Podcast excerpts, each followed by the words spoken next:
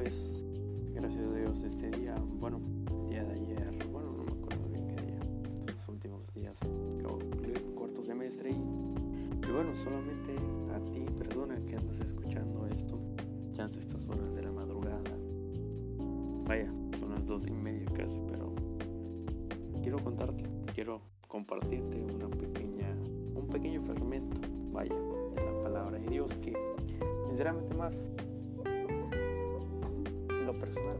va, dirigido a todo aquel estudiante tanto de medicina como de otra carrera exterior que dice así.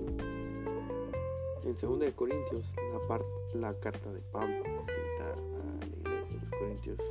Una carta difícil compleja diría mi padre pero una carta directa y de esperanza que dice sabiendo que el que resucitó al Señor Jesús, a nosotros también nos resucitará con Jesús y nos presentará juntamente con vosotros.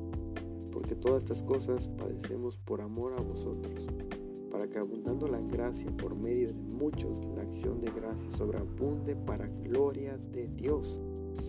Por tanto, no desmayemos, antes aunque este nuestro hombre exterior se ve desgastado, el interior, no obstante, se renueva día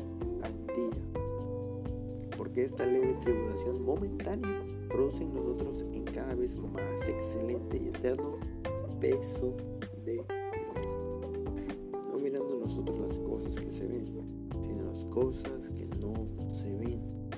Pues las cosas que se ven son temporales, pero las que no se ven son eternas. Sin duda alguna, en cierto momento tú, alumno, yo te conozco. Chance no de cara, pero conozco tu pensar, porque vivo lo mismo que tú. Estrés, exámenes, proyectos. Chance para nuestros padres sea algo muy común, pero para nosotros es una experiencia única que estamos viviendo, es algo nuevo, ¿no? Entonces Dios aquí nos dice claramente que primero, que todas estas cosas que padecemos, por amor a vosotros, o sea, hacia nosotros, es para que de esta manera nosotros podamos contagiar esa esperanza, para que así abunde la gracia por medio de muchos, o sea, no solamente nosotros, sino muchos, y la acción de gracia sobreabunde para gloria de Dios. Sin duda alguna, siempre, siempre Dios nos dice una palabra, no desmayes.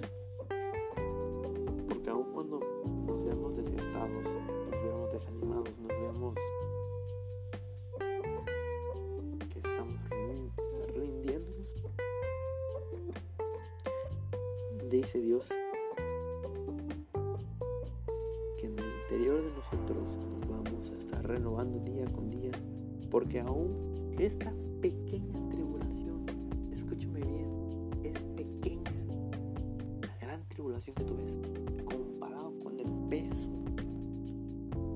ese peso de gloria que Dios tiene ti.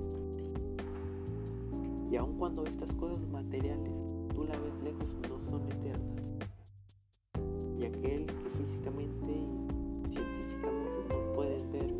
Dios, Él es eterno. Porque de esta manera, con tu tribulación, bendices a los demás. Con el testimonio y la gloria de Dios sobreabunda en todos nosotros. Un pequeño mensaje que yo aprendí esta última semana. No rendirme con la actitud que yo tengo hacia los demás,